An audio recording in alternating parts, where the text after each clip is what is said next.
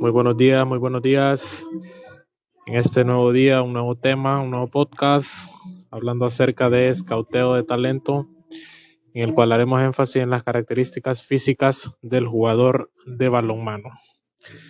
Como bien es cierto, para cualquier deporte siempre depende de muchas variables para detectar talento.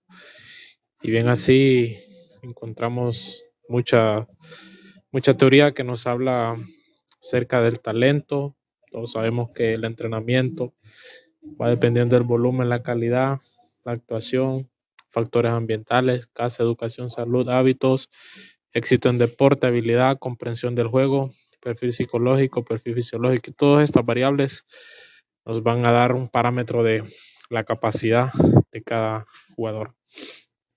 Como bien sabemos, este, proceso de detección de talento debe ser específico a cada deporte, como se lo mencionaba anteriormente, y sería necesario, por tanto, atender a la, a la especificidad de los deportes colectivos, en este caso balonmano, a la hora de diseñar sus propios procesos de detección de talento. Es conveniente señalar que en muchos modelos de detección de talento se plantea establecer un criterio de referencia que nos permita la medida de rendimiento que nos permita valorar el éxito de un deportista. Los deportes colectivos, entre ellos el balonmano, es casi imposible identificar una variable, como se lo vengo mencionando, que represente completamente el concepto de éxito en este deporte, debido a que se interrelacionan perdón, muchos factores de rendimiento. Además, debemos señalar también como aspecto diferenciador las diferentes características propias del tipo de deporte. Como bien indica Antón en el 98, estos deportes se caracterizan por la importancia del plano biorelacional, donde lo importante es la realización de cada acción adecuada a las circunstancias del momento, es decir, que este deporte, como balonmano, prioriza el factor percepción y decisión sobre el factor ejercicio. Vean qué interesante, amigos, qué interesante. Continuamos, continuando, continuando, continuando en esta alegre mañana con música de fondo del Torito. Como bien les mencionaba antes, el escauteo de talento eh, tiene un proceso, es un proceso. Lo menciona López Bedoya en el 95. Él establece cuatro niveles para el proceso de detección de talento.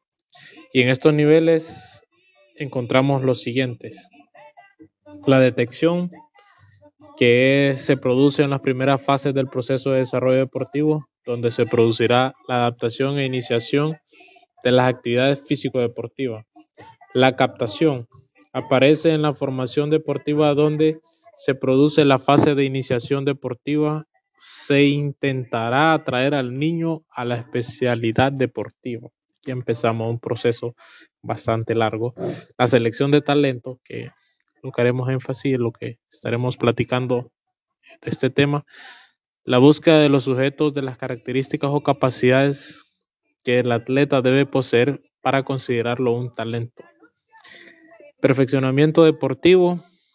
Ya cuando identificamos el talento, ya estudia fundamentalmente la eficacia en la especialidad y el comportamiento competitivo fundamentalmente. También encontramos factores que definen el alto rendimiento. También investigamos diferentes publicaciones, diferentes teorías, para ver qué nos dicen los autores, para ver qué los expertos en el tema que nos hablan acerca de la, de la detección de talento. Carcel en el 80 y 90 menciona que se debe hacer énfasis en calidad, cualidades motrices, resistencia cardiorrespiratoria y factores antropométricos. Eh, nos daremos cuenta que muchos autores mencionan los factores antropométricos para calificar o, determinar un, talento deportivo. Avanzamos aquí con Serskioski en 93, muy parecido a, a Carcel, menciona que los factores morfológicos, talla, envergadura, peso, perímetros y longitud de miembros, capacidad física en general, la fuerza y fuentes energéticas, factores psicológicos, temperamento, personalidad y capacidad de relajación, muy importante en balonmano. Muy importante los factores psicológicos en balonmano. Muy importante. Cabe destacar que los jugadores deben de tener un, un temperamento controlado, una personalidad y una capacidad de relajación. Sabemos que balonmano es un deporte de mucho contacto. Bueno, los factores técnico-tácticos no es de no es de omitir, no es de omitir estos factores, ya que balonmano es un deporte que requiere mucho de esto, mucho, mucha concentración, mucho aspecto o nivel técnico muy alto. Hans Dieter Tross menciona en el 93, no muy alejado de los, de los dos anteriores, eh, menciona los factores antropométricos, como ya sabemos, la morfología y talla corporal, condiciones de palancas y longitud de brazos, ya habla un poco más de biomecánica. Los factores físicos, características y, fundament y fundamentos de condiciones generales y específicas. Factor técnico, entendido como el dominio de las habilidades de juego. Factores tácticos, la aplicación de las habilidades de juego en las situaciones de competición. Y factores psíquicos, las cualidades de carácter y voluntad. Como bien sabemos, balonmano es un deporte que muy táctico y se necesita demasiada concentración y demasiado entendimiento y conocimiento del deporte. Ahora hablamos acerca del de el cuerpo ideal. ¿Cómo sería el cuerpo ideal por posición? La morfología de los jugadores extremos es la más diferente al resto de jugadores de promedio.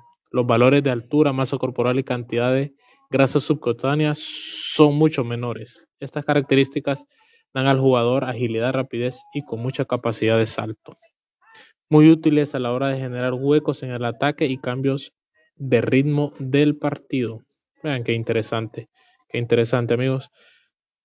Ahora hablamos acerca de los porteros. Los porteros suelen ser relativamente altos y más pesados, con más grasas subcutáneas que cualquier otro tipo de jugador. Ya sabemos que hace menos recorridos, si es necesario que sea demasiado flexible o tenga una capacidad de flexibilidad bastante desarrollada. Los laterales y pivotes son más parecidos en, en lo que sería su cuerpo ideal. Jugadores más robustos, corpulentos, con mucha masa muscular que en los laterales es necesario tener una característica corpulenta por los lanzamientos potentes, un brazo fuerte, una, un, miembro superior bastante, bastante desarrollado. Asistir, ya sabemos que asiste a los extremos y abrir defensas más cerradas. En los pivotes la corpulencia les permite ganar en el cuerpo a cuerpo. Ya sabemos que balonmano es un deporte de mucho contacto y los pivotes siempre están rodeados de 2-3 y toca utilizar fuerza para librarse de la marca. Hacer juego con los laterales y todas las características que les define, como ya sabemos. Todo el mundo ve el cuerpo de un jugador de balonmano, no es el mismo que el de un gimnasta o que el de un nadador. Y sin ir más lejos, dentro del balonmano se observan diferencias, como lo venimos mencionando, entre un portero y un extremo. ¿Por qué ocurre esto? Porque estos dos jugadores tienen funciones diferentes en el juego y por lo tanto piden al cuerpo estímulos de forma distinta, así que su anatomía deseada no puede ser la misma. Ahora bien, ya hablamos acerca de los aspectos técnicos, los aspectos tácticos, lo que mencionan diferentes autores. Ahora ir, iremos a los baremos, a las pruebas. Como en todo deporte, es necesario para la, para la detección de talento realizar diferentes pruebas que nos permitan a nosotros conocer cómo en, en cuanto al aspecto objetivo, cualitativo, y siendo objetivos para determinar en cuanto a tablas, porcentajes, promedios, en qué nivel se encuentra cada deportista. Y bueno, aquí encontramos diferentes pruebas que nos pueden servir a determinar esto, lo que es las pruebas físicas de 1000 metros, velocidad de 30 metros, alcance, sal, salto largo sin impulso, flexibilidad. También encontramos esto hablando de las pruebas físicas. Las pruebas técnicas tenemos pase y recibo en 30 segundos, desplazamiento defensivo, velocidad de 30 metros con obstáculos, desplazamiento 20 metros en dribbling, lanzamiento del, del balón de balonmano. Y aquí muy importante, las pruebas antropométricas. Talla del pie, talla de sentado, edad biológica, envergadura del brazo y longitud palmar. Vean qué interesante. Todos estos datos es importante recopilarlos, no solo eh, hacerlo de manera visual al ver jugar, a un, deportista, sino también tomar todos estos datos, llevar un control y saber si desarrolla o no desarrolla si mejora o no mejora. También tenemos acá pruebas psicológicas, que son los test de los motivos deportivos. Esto ya depende más de un psicólogo que en nuestras próximas charlas tendremos la posibilidad de, entrevistarnos con, con un psicólogo.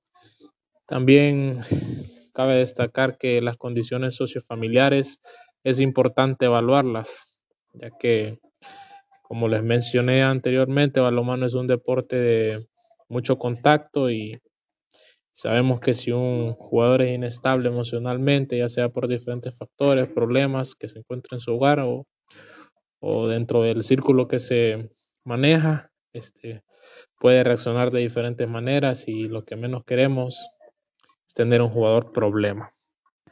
Ahora bien, hacemos las pruebas, pero ¿qué con eso? ¿Qué objetivo queremos alcanzar nosotros con estas pruebas? ¿Qué objetivos nos da cada prueba.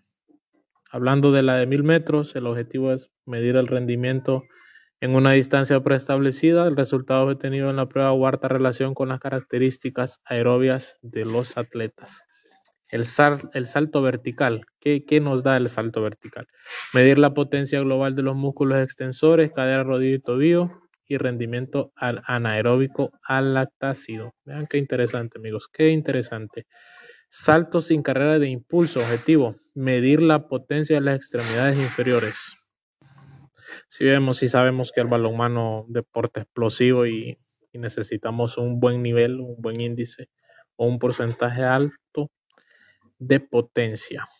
La flexibilidad, como le mencioné del portero, que una característica específica es que sea demasiado flexible o muy flexible medir la amplitud de movimiento de las articulaciones coxofemoral y la capacidad de elongación de los músculos de la región posterior del muslo.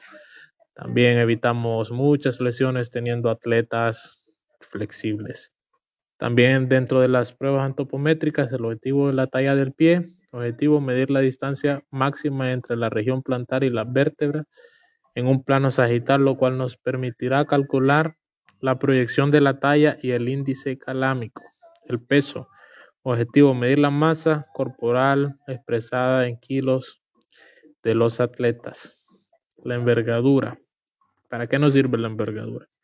Medir la distancia entre el dactilio, punto ubicado al final del dedo índice. Entre más alcance, más capacidad de evitar robos de balones. Bueno, ya acá nosotros conocemos más a fondo, más detallado, por qué nos sirve la envergadura.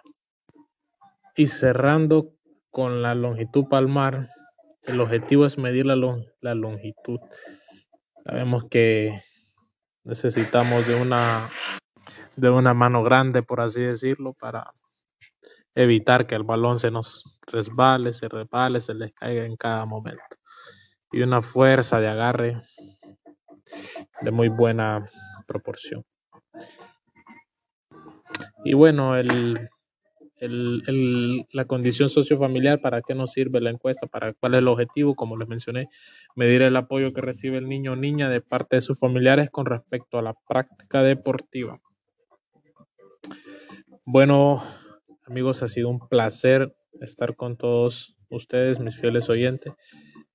Veremos en un próximo capítulo en el cual tendremos invitados. Trataremos de contactar a un psicólogo, un entrenador de balonmano.